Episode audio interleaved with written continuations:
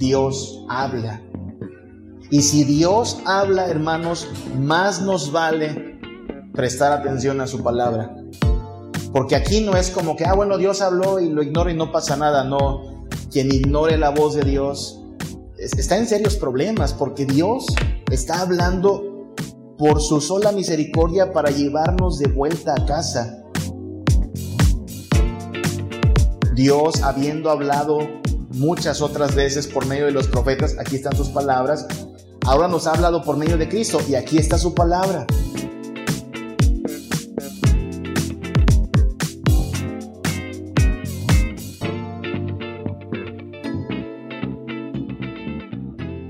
No sé cuántos de ustedes sean foráneos. Me doy cuenta que Príncipe de Paz es una iglesia eh, compuesta de gente, de hermanos de aquí y de allá. Vaya, hay muchos nativos de aquí de la península de Yucatán, pero también habemos muchos que hemos recibido asilo entre ustedes, ¿no? Hay gente de Tabasco, hay gente de Oaxaca, hemos tenido gente de Chiapas, tamaulipecos, del centro del país. Es una, es una iglesia eh, compuesta por muchos foráneos también.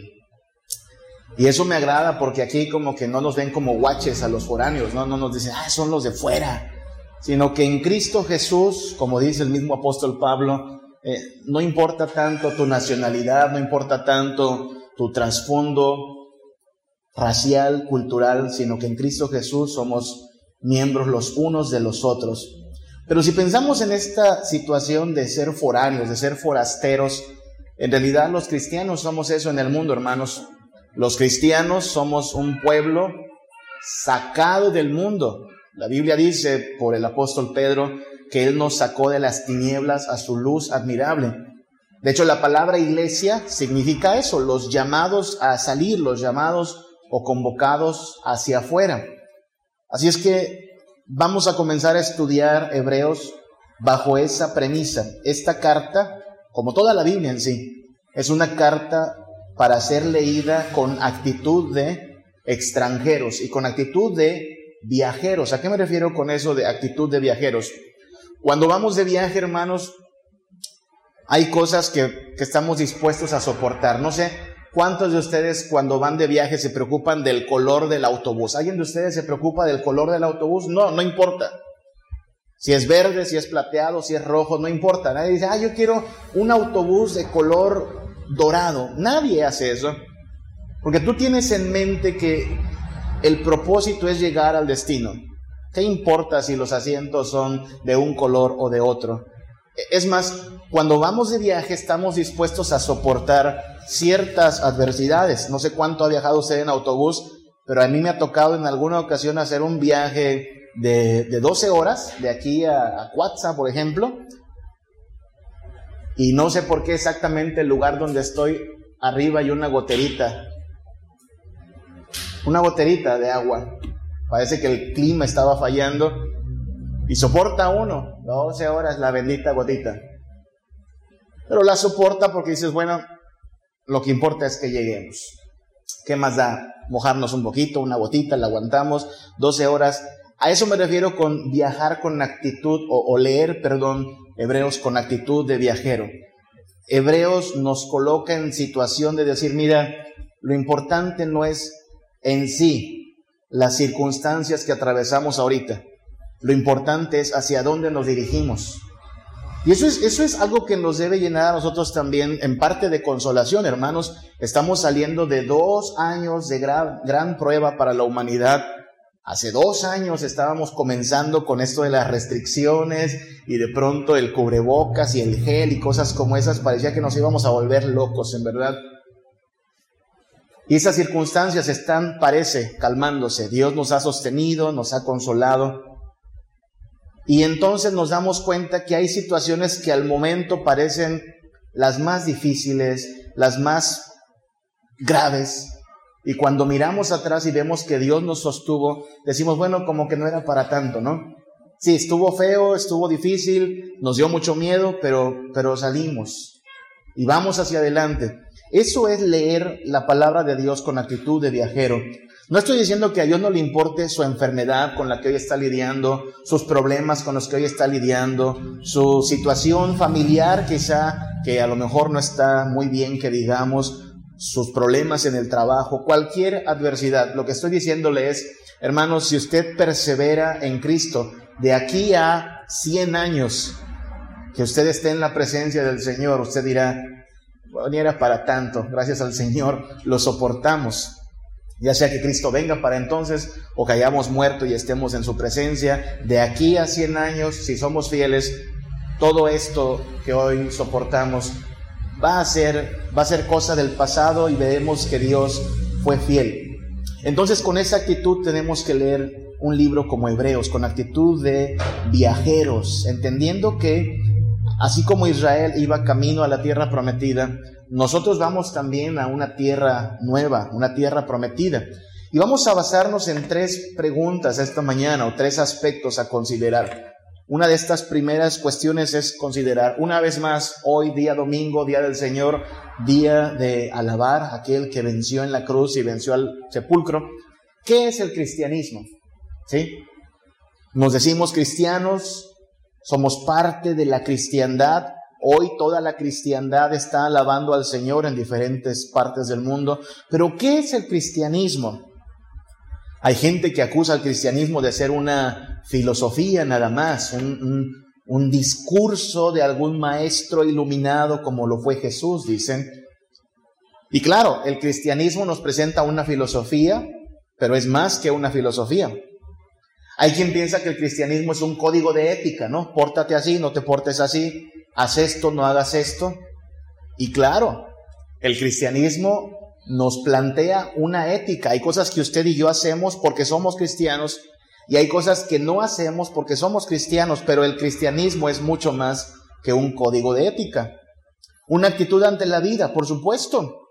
Para nosotros el vivir es Cristo y el morir es ganancia. Así es que el cristianismo nos da una nueva actitud ante la vida, pero esta también la tienen otras personas que no son cristianas. Hay gente que no es cristiana y, piensa positivamente, pero aquí es donde empiezan a verse las diferencias. No hay sentido, no hay motivo para pensar positivamente si no tienes certeza. O sea, hay gente que solo dice, bueno, esperemos lo mejor para mañana, sí, pero si Cristo no es el fundamento de esa esperanza, de ese anhelo, es, como echarse un volado. A lo mejor sí, a lo mejor no nos va bien, a lo mejor nos va bien, a lo mejor nos va mal, quién sabe, pero pensemos positivamente. Y entonces es donde el cristianismo es más que una actitud positiva, un mensaje de esperanza. Definitivamente el cristianismo es un mensaje de esperanza, pero volvemos al punto. Si la esperanza no está fundamentada en algo sólido, algo real, hermanos, es simplemente como hacer changuitos, ¿no? Cruzar los dedos y decir, ojalá todo salga bien, tengo esperanza. Pero no hay ninguna certeza allí. ¿Qué es el cristianismo entonces? Bueno, es parte de esto, claro, una filosofía, un código de ética, sí, es parte. Pero comencemos diciendo, hermanos, que el cristianismo es primero que nada una historia. No sé si lo había pensado, pero vamos a enfatizar mucho durante este mes, porque estamos camino a Semana Santa, ¿verdad? el hecho de que el cristianismo es una historia. Es decir, nuestra fe, nuestra esperanza, nuestro consuelo no se basa en una idea, en un discurso, en una tesis, en una filosofía, se basa en eventos históricos. Hubo un Jesús de Nazaret nacido en Belén de Judea, que por ahí de los 30 años fue crucificado en un monte llamado el Monte de la Calavera, fue sepultado en la tumba de un tal José de Arimatea y después de tres días, para un día domingo, esa tumba estaba vacía. Esos son hechos históricos, hermanos. No es una leyenda, no es un cuento, no es un invento, son hechos históricos. Ni siquiera los ateos, los ateos serios, han podido corroborar que estos eventos no ocurrieron. Al contrario, hay gente que aún siendo atea, dice, bueno, de que Jesús existió, de eso no hay duda. No se puede ir contra los hechos. Así es que el cristianismo es una historia. Y nosotros somos parte de esta historia, somos invitados a participar de esta gran historia. Esta gran historia la podríamos resumir en tres grandes escenas. Creación, caída, redención. De la creación nos habla mucho Génesis y algunos pasajes como Salmos que nos dicen que Dios con el poder de su palabra, hoy la cantamos, ¿verdad? El Dios que hizo los cielos con el poder de su palabra, dijo Dios sea la luz y fue la luz, dijo Dios hay expansiones y fue la expansión. Dios hizo todas las cosas y vio que todas las cosas eran buenas en gran manera. En gran parte esta reunión es una reunión de adoración a nuestro Creador, las criaturas, dando gloria al Creador. ¿Por qué? Porque Él es el que lo merece. Por eso le damos la gloria. Pero luego viene una escena espeluznante, le llamamos la caída. Génesis capítulo 3, el hombre cae en pecado, el hombre peca, le da la espalda a Dios. La Biblia nos narra cómo a partir de ese día la, la tierra queda maldita, el hombre es expulsado del huerto de Edén y el pecado y el pecador no van a ser recibidos en la presencia de Dios. Y entonces viene la tercera escena, redención. Una redención que fue progresivamente manifestada hasta que en Cristo Jesús se cumple el sacrificio perfecto. De eso nos habla Hebreos, de hecho. Hebreos capítulo 12, versículo 2, nos hace un llamado como creyentes y nos dice, pongan sus ojos en Cristo, ponga su mirada en Cristo, puestos los ojos en Jesús, el autor y consumador de la fe. Mucho ojo con esa frase, hermanos. El autor y consumador de nuestra fe es Jesús. Por eso le digo que el cristianismo depende de un personaje histórico y de hechos históricos. El autor y consumador de nuestra fe no es el consistorio de la iglesia Príncipe de Paz, no nos juntamos y dijimos, a ver qué historia inventamos para que la crean los hermanos. No es el pastor Samuel ni ningún pastor en el pasado. El autor y consumador de esta fe es Jesucristo. Y no vaya a creer que Jesucristo se puso a escribir. Jesús no escribió nada, sino que hizo esto. Por el gozo puesto delante de él, sufrió la cruz. Redundemos en eso un poco más. Cualquier otra religión de este mundo se basa en lo que alguien dijo. No sé si lo ha pensado, pero el Islam se basa en lo que Mahoma dijo.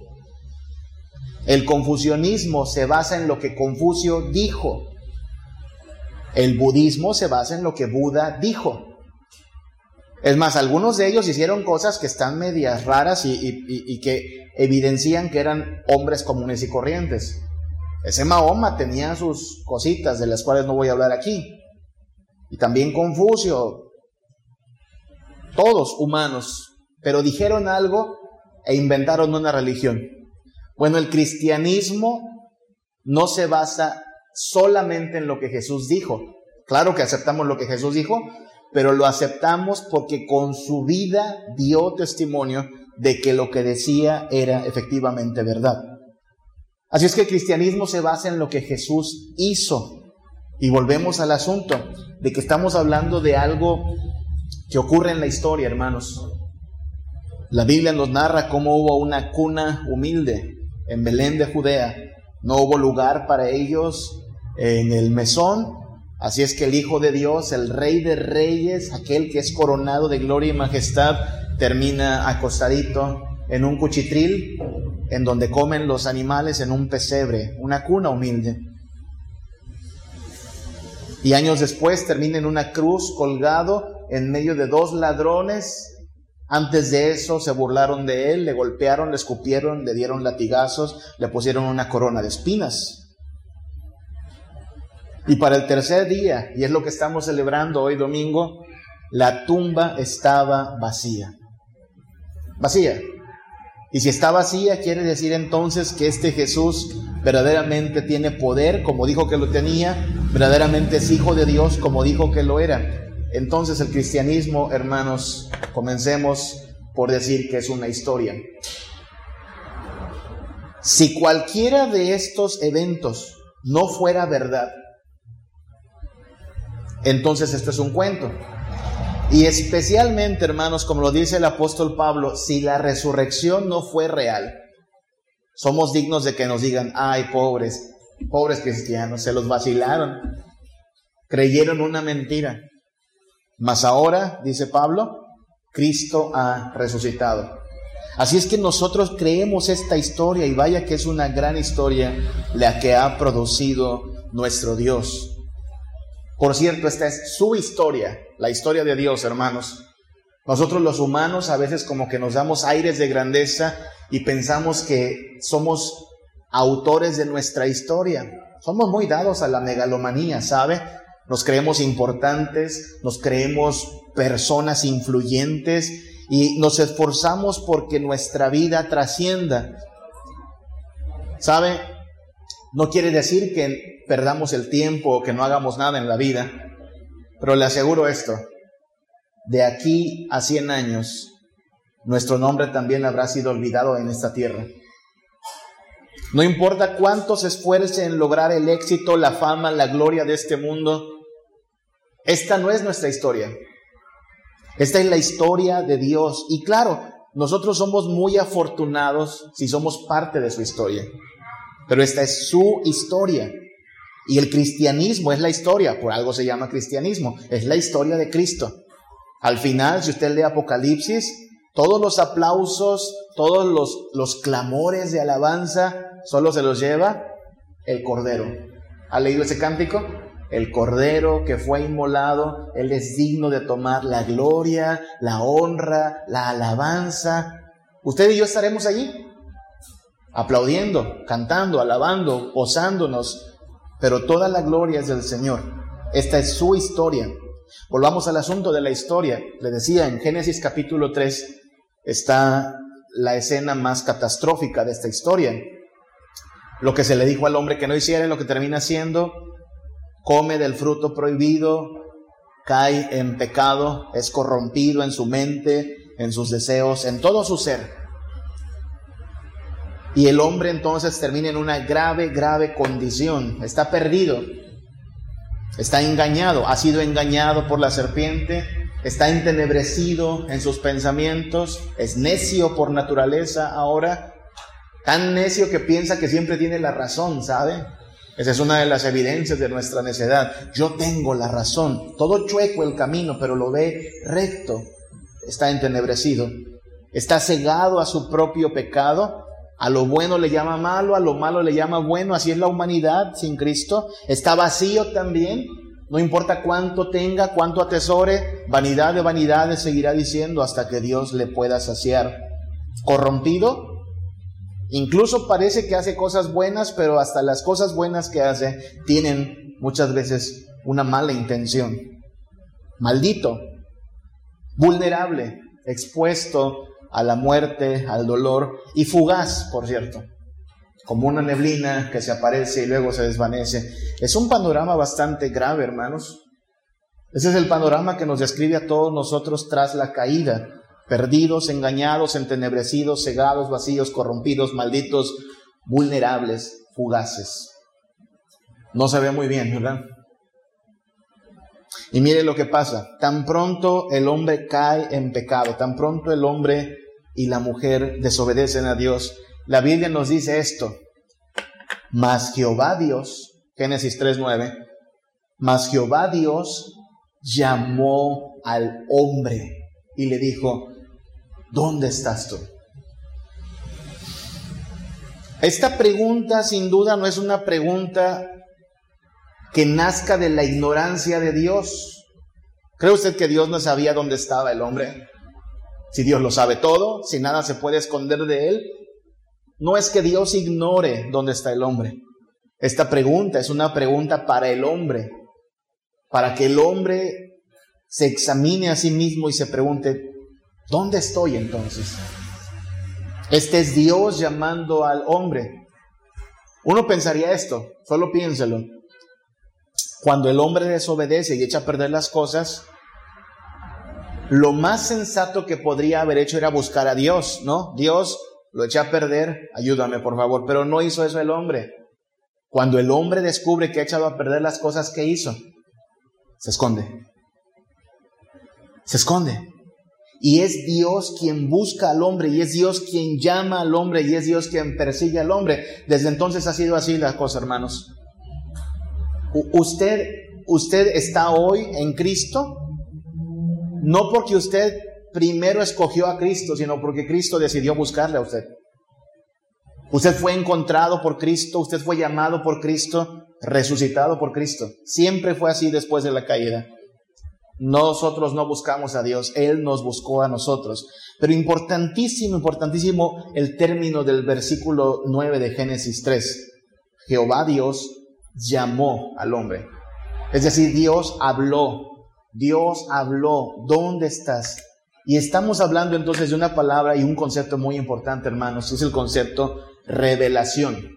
¿Qué es revelación? Revelación es Dios dándose a conocer, diciendo, hey, este soy yo y soy todo lo que necesitas. Esta es mi voluntad, estas son mis normas, estas son mis promesas. Dios concediéndonos conocerle.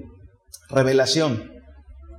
Si Dios no nos diera su revelación, estamos, como lo acabamos de ver, perdidos y extraviados. Solo tome como referencia el pasado 21 de marzo, cómo estaba Chichen Itza, lleno de gente que vino dizque a cargarse de buenas vibras y asombrarse de, wow, la sombra de la serpiente Cuculcán descendiendo. La Biblia habla de eso, ¿sabe? Habiendo conocido a Dios, no le glorificaron como a Dios, su necio corazón fue entenebrecido, dejaron de dar culto a Dios por darle culto a la criatura, criaturas con forma de aves y de reptiles. Sí, tras la caída, hermanos, quedamos totalmente confundidos, perdidos, extraviados. Tan confundido el hombre que acaba adorando a una serpiente, imagínense, que acaba adorando a una piedra, que acaba adorando al sol o a la luna, así de confundidos. Y entonces Dios, que es misericordioso, llama al hombre, ¿dónde estás? ¿Dónde andas? ¿Qué fue de ti? Y eso hizo a lo largo de toda la historia. Hebreos nos habla de eso. Hebreos capítulo 1, versículo 1. Dios habiendo hablado desde Edén. Cuando Adán cayó en pecado, le habló, ¿dónde estás, Adán? Dios habiendo hablado muchas veces y de muchas maneras en otro tiempo a los padres por los profetas, en estos postreros días, o sea, recientemente, nos ha hablado por el Hijo. Es decir, en esta historia, hermanos, Dios insistió en mantener contacto con el hombre. Insistió, insistió en mantener contacto con el hombre. A pesar de que el hombre le dio la espalda a Dios, Dios envió profetas, Moisés, Daniel, Isaías, Jeremías, Ezequiel, Elías, profeta tras profeta para que el pueblo tuviese conocimiento, a dónde ir, qué hacer, qué vale la pena. Y en los últimos días ya no envió solo a un profeta, sino que envía a su propio hijo, es lo que dice Hebreos 1 del 1 al 2. En estos postreros días nos ha hablado por el Hijo. Leí un pensamiento de estos que corren por las redes sociales. El pensamiento decía que la expresión más repetida en la Biblia es no temas. De hecho dice, que aparece 365 veces en la Biblia. Y dije, ah, caray, ¿a poco ya lo contó todo? Bueno, le garantizo, no aparece 365 veces el no temas, pero sería un buen ejercicio para leer la Biblia. Cuéntelo. Y no, no temas no es la expresión más repetida en la Biblia, hay otras expresiones. Una expresión que más repite la Biblia, de hecho, es la expresión, o las expresiones, porque son sinónimas, la expresión habló Dios, palabra de Dios, voz de Dios, boca de Dios, dice Dios. Todas estas son sinónimas, ¿no? Nos habla de un Dios comunicándose. Hey, aquí estoy. Hey, hazme caso. Hey, andas perdido. Hey, te hablo a ti. No te escondas. Hey, Dios hablando. Mire que Dios es persistente, ¿sabe? No sé cómo es usted, pero cuando se trata de hablarle a una persona, ¿hasta cuántas veces insiste? ¿Le ha pasado eso? En, estos, en esta época de la comunicación, donde se supone que comunicarnos debe ser más fácil, le hablas a alguien, no contesta. Un intento más, no contesta. ¿Hasta cuántas veces insistes? Yo al segundo me doy por vencido. No quiere contestar, está ocupado. No más. Pero Dios no, Dios insiste, insiste e insiste e insiste en hablar, en comunicarse, en revelarse. No porque esté urgido de atención, aclaro eso. Dios no está urgido de atención, no porque nos necesite, aclaremos también eso, sino porque es misericordioso. Porque hermanos míos, la revelación de Dios es misericordia. Pudo haber dicho Dios, ¿saben qué? Ahí se quedan, lo echaron a perder, muy su problema, ¿para qué hacen lo que les digo que no hagan? Ahora váyanse al infierno todos. Pudo haberlo dicho, pero en vez de ello, Dios dice, les voy a mostrar el camino de vuelta a casa. El pecado los aleja de mí, el pecado los expulsa de mi presencia, pero les voy a enseñar cómo volver a mí.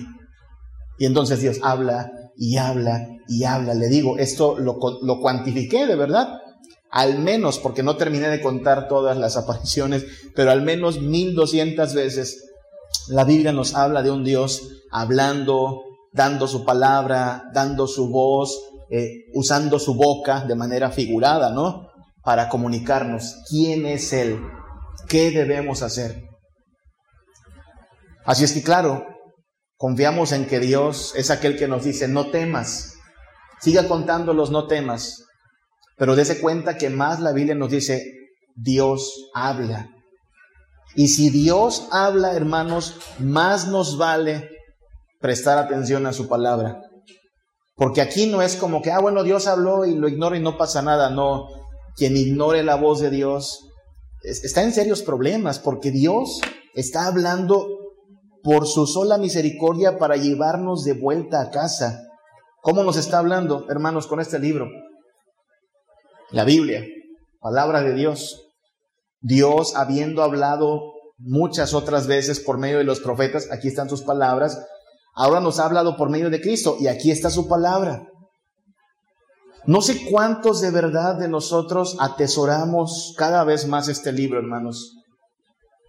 Pero ruéguele a Dios que nos dé hambre por este libro y le pido en verdad que valoremos que este libro es la palabra de Dios misericordiosa. Este es el Dios que no quiere que nos perdamos, este es el Dios que no quiere que nos extraviemos y vayamos a crujir los dientes eternamente. Este es el Dios que nos revela el camino de vuelta a casa.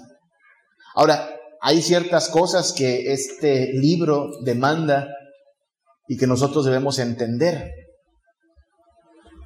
Hebreos capítulo 4, versículo 12.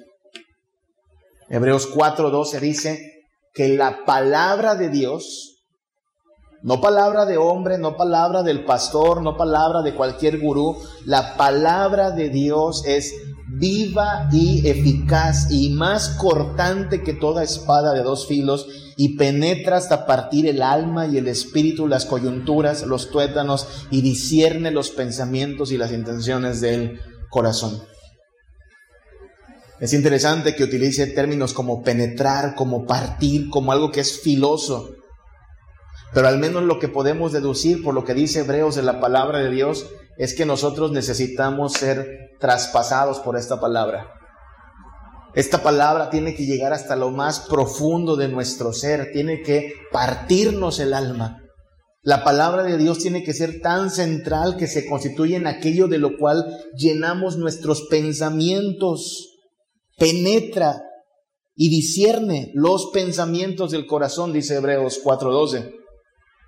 Mire que esta, esta semana estaba estudiando, estas semanas he estudiado un poquito la, la, religión oriental, porque en nuestros estudios de los miércoles estamos hablando de cosmovisión, ¿no? Y, y estoy tratando de entender lo que creen, por ejemplo, los, los budistas, los hinduistas. Usted sabe, hay algo que ellos le llaman meditación. Gente que practica yoga, gente que practica meditación. Pero en vez de llamarle meditación, debieran llamarle de otra, de otra forma, porque esta es la diferencia. Cuando nosotros hablamos de meditar en la palabra de Dios, ¿qué queremos decir? ¿Qué es meditar en la palabra de Dios? No es solo leerla, sino escudriñarla, reflexionar en ella, anularla en nuestra mente, ¿no? Darle vuelta y vuelta y vuelta, llenarnos de estos pensamientos hasta que nuestra mente esté llena de la palabra de Dios. Eso creemos los cristianos. Pero cuando le invite a usted a un amigo a meditar haciendo yoga, digamos que tiene un amigo loquillo que le dice, vamos a meditar, no va a ser leer algo y ponerse a reflexionar y reflexionar. Eso no es meditación según aquellos, ¿verdad? ¿A qué le llaman meditación? ¿Sabe a qué? A poner la mente en blanco. Pon tu mente en blanco. Lo cual es imposible, por cierto. Pero mire qué gran diferencia. Dios quiere que la palabra suya, que es viva y eficaz, penetre y disierna nuestros pensamientos. Y las religiones paganas quieren que nuestra mente sea vaciada y puesta en blanco. Y a eso le llaman meditación. Y mientras más en blanco esté, mejor. No, en el cristianismo es todo lo contrario. Mientras más esté llena tu mente de su palabra, estarás más capacitado para toda buena obra. Tendrás esperanza y tendrás fortaleza. La palabra de Dios es viva y eficaz y más cortante que toda espada de dos filos. Este libro que nos ha dado Dios como una brújula para que los perdidos volvamos a casa, tiene que ser un libro de uso constante. El cristianismo es una religión que se vive a libro abierto. Hay que meditar en él y pedirle que esta palabra nos traspase, no solo que nos traspase. Hebreos 4, versículos del 1 al 2, mire lo que dice. Temamos pues, o sea, pongamos atención, preocupémonos por esto, no sea que permaneciendo aún la promesa de entrar en su reposo. Dios nos llama a eso, venid a mí los que estéis trabajados y cansados, hay una tierra donde ya no hay llanto, ni tristeza, ni dolor, reposo. Pero temamos, no sea que permaneciendo la promesa de entrar en su reposo, algunos de vosotros parezca que no lo va a alcanzar, parezca que no va a llegar. Porque también a nosotros se nos ha anunciado la buena nueva, la buena noticia, como a ellos. Se refiere a los que quedaron en el desierto y no llegaron a la tierra prometida. Mucho ojo con esta frase. Pero no les aprovechó el oír la palabra por no ir acompañada de fe en los que la oyeron. Fe. Hermanos, este libro sagrado, inspirado por Dios, no requiere solo de habilidad intelectual para leerlo, requiere de fe. Si usted creció en la iglesia cristiana, usted sabe lo que es tener una Biblia y leerla sin ser cristiano. Sí sabe de eso, ¿verdad? Yo lo sé. Crecí en la iglesia cristiana, mis papás me regalaron una Biblia. El domingo iban a preguntar, ¿se acuerda? ¿Cuántos capítulos leíste? Y entonces yo, bueno, me esforzaba, más porque había un premio para los que leyeran. Y leía. Sin embargo, no entendía. Oh, no quiere decir que estaba tonto, no, sí entendía lo que decía.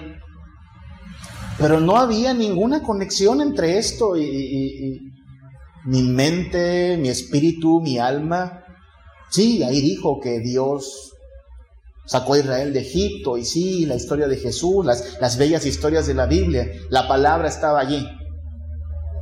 Pero no había todavía fe. ¿Y esa de dónde viene, oiga? ¿De dónde viene la fe? Efesios capítulo 2 dice que la fe no es de nosotros, sino que es don de Dios, es regalo de Dios. Eso es lo que pasó. Usted un día estaba leyendo o escuchando la exposición de las escrituras y por obra milagrosa de la misericordia de Dios se le concedió fe.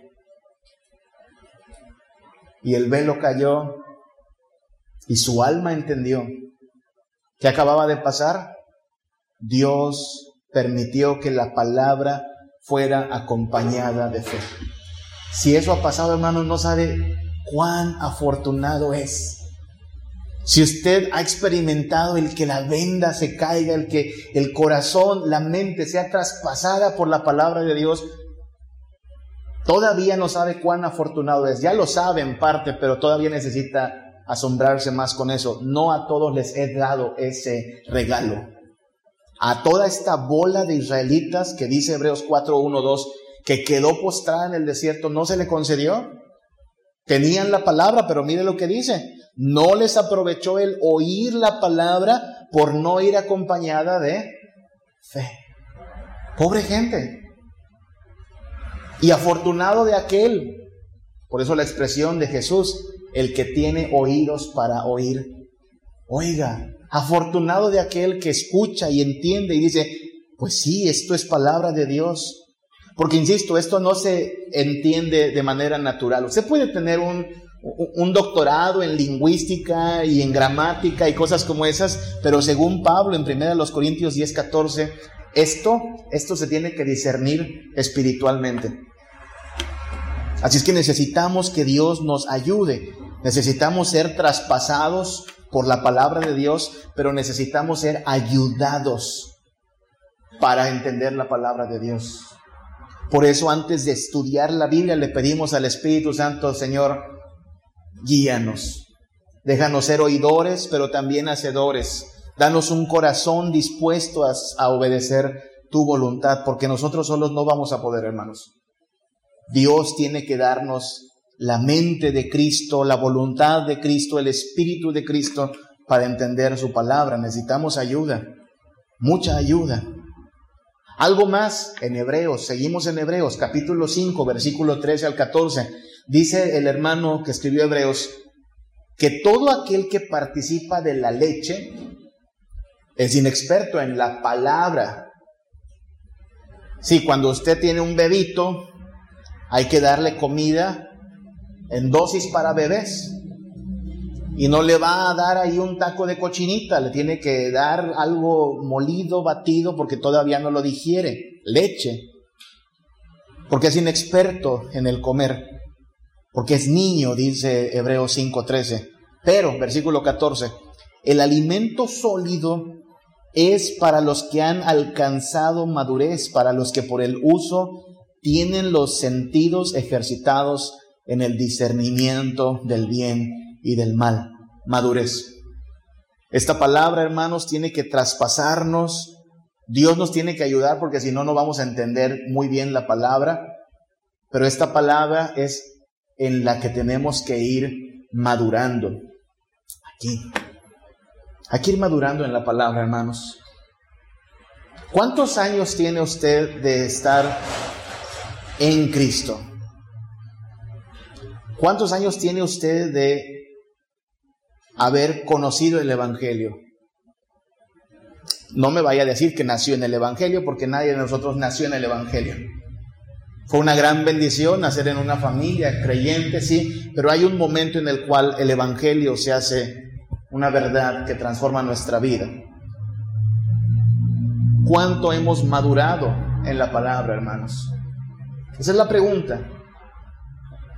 Hemos ido de la lechita, lo cual es normal, todos comenzamos con lechita, pero estamos ya entrándole algo más sólido, porque de eso se trata la vida cristiana de asombrarnos. Qué grande historia es esta. Es la historia de Dios, no es mi historia. Yo soy un viajero en este camino a la tierra de la cual algún día fue expulsado el ser humano, la presencia de Dios. Y mira, qué libro más hermoso nos dio el Señor para que no nos perdamos, sino que encontremos el camino de vuelta a casa. Pero ¿de qué sirve este libro, hermanos? ¿De qué sirve este libro? si no se vuelve ancla de nuestra fe, lámpara y lumbrera a nuestro caminar. ¿Conoce gente que no quiere tomarse medicinas? Así las conoce. Tercos, ¿verdad? Puede ser la mejor medicina, pero ahí, en el anaquel, en la mesa, no va a servir. Tiene que aplicarse. La palabra de Dios es el libro inspirado por el Señor para llevarnos de vuelta a Cristo, a su reino, a su presencia. Y otra vez, Hebreos afirma, puestos los ojos en Cristo. Oye, pero la vida es bien difícil. Sí, ponga los ojos en Cristo. Oye, pero mi familia, sí, sí, ponga los ojos en Cristo. Dos años de pandemia, sí, ponga los ojos en Cristo. Esto va a pasar. Esto va a pasar. Nosotros vamos hacia algo mayor, vamos hacia algo que realmente vale la pena y por lo cual incluso vale la pena soportar cualquier adversidad. Hebreos dice esto, Hebreos 12, el 22 al 23. Os habéis acercado al monte Sión, a la ciudad del Dios vivo, Jerusalén, la celestial, a la compañía de los muchos millares de ángeles, a la congregación de los primogénitos que están inscritos en los cielos no tengo tiempo aquí para explicar esto, lo haremos el próximo domingo que nos veamos, pero es el mismo lugar del cual salió Adán, Edén. Edén, Sión, la ciudad de Dios, Jerusalén, es el mismo lugar al cual nos está llevando de vuelta nuestro Dios. El pecado nos expulsó de Edén, pero Cristo ha venido a llevarnos de vuelta a Edén. Primera de Pedro 3:18 lo dice así. Cristo padeció una sola vez por los pecados, el justo por los injustos, para llevarnos a Dios. Esta es la historia, hermanos, donde nosotros lo echamos a perder y Dios pudiendo haber dicho, pues ahí se ven, me importa muy poco qué les pasa, lo que hizo fue llamarnos y llamarnos y llamarnos. Y cuando parecía que ya no podía sorprendernos más, envía a su Hijo su Hijo desciende de los cielos, muere en la cruz, resucita por nosotros al tercer día y nos indica el camino de vuelta a casa. El justo por los injustos para llevarnos a Dios. Hasta entonces, hermanitos, somos foráneos. Somos viajeros, peregrinos y extranjeros. Claro, tenemos que vivir de algo aquí, así es que trabajamos, así es que nos esforzamos, estudiamos, todo eso hay que hacerlo, pero lo hacemos entre tanto que viene aquello que verdaderamente nos va a saciar, aquello donde verdaderamente encontraremos gozo y dicha plena. Mientras tanto, si hay que soportar aflicciones, dificultades, pues las vamos a soportar. Vale la pena, el viaje aún no acaba. Y de eso nos habla Hebreos, Hebreos 11:13. Conforme a la fe, murieron todos estos, habla de los del pasado, sin haber recibido lo prometido, sino mirándolo de lejos y creyéndolo y saludándolo y confesando que eran extranjeros y peregrinos sobre la tierra. Eso somos también nosotros. Aquí estamos, pero vamos camino a Sión, a la ciudad de Dios, camino a Edén. Lo que Hebreos nos va a decir una y otra vez es, que el Señor no nos va a abandonar, que Edén no está perdido. Esta es una gran historia, hermanos. Esta historia es la historia donde Dios nos muestra su gran amor a nosotros que no lo merecemos. Este libro es el gran libro, el que vale la pena no solo leer, sino que el que debemos creer y madurar en el conocimiento de Él, no de manera intelectual nada más, sino porque este libro ha de nutrir nuestra esperanza, nuestra fe y nos va a mostrar la salvación en Cristo. Pero al final de este libro, al final de esta vida, al final de este culto, lo importante es que reconozcamos qué gran Salvador es Jesús. Qué gran Salvador es Jesús. que siendo nosotros pecadores, impíos, ha decidido ofrendar su vida, sacrificarse para llevarnos de vuelta a casa. Hasta entonces, consideremos peregrinos y extranjeros sobre la tierra y por lo tanto soportemos cualquier aflicción, cualquier dificultad, hermanos, de aquí a unos años. No habrá memoria de ello, lo habremos superado. Y el destino al cual nos dirigimos, bien vale la pena que aguantemos lo que tengamos que aguantar. Cristo será nuestro todo en todo. Pongamos la mirada en Cristo, el autor y consumador de nuestra fe, y avancemos, porque somos foráneos todavía.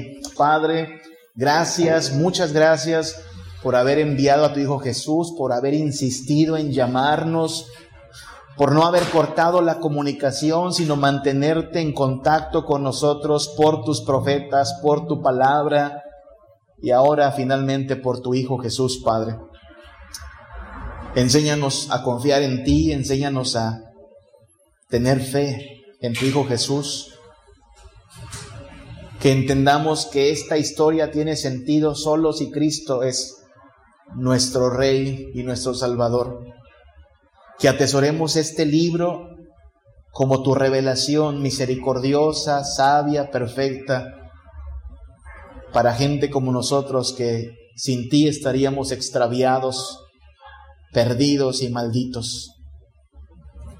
Y que cuando enfrentemos esta semana o a lo largo de nuestra vida pruebas, dificultades, angustias, necesidades, carencias, pérdida o incluso muerte, no dejemos de poner la mirada en nuestro Señor Jesús, autor y consumador de nuestra fe, que avancemos confiando en Él, que perseveremos, Padre, que soportemos en Él hasta que estemos de vuelta en casa, Padre. Hasta entonces, Señor nuestro, que tu palabra sea lámpara y lumbrera a nuestro caminar, que tu Hijo sea nuestro todo en todo, que tu Espíritu nos llene y nos sacie, Padre. Te lo pedimos por Cristo Jesús. Amén. Gracias sublimes, perfecto es tu amor. Tomaste mi lugar cargaste tú mi cruz. Tu vida dice allí,